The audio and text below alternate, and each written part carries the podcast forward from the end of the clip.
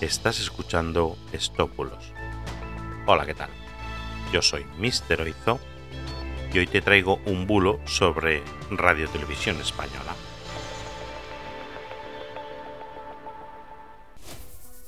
Empezamos.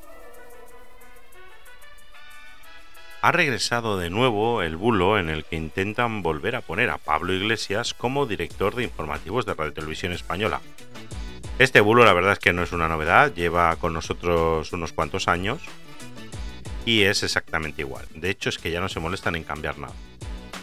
Bueno, en su primera parte dice que el nuevo Consejo de Administración de RTVE está formado por cinco consejeros de Podemos, cuatro del PSOE y uno del PNV.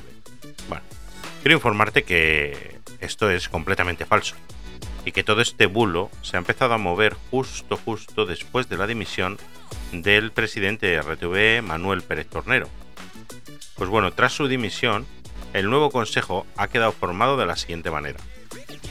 Tres consejeros del PSOE, tres consejeros del PP, dos de Podemos y uno del PNV. Así que nada que ver con lo que se dice en el WhatsApp.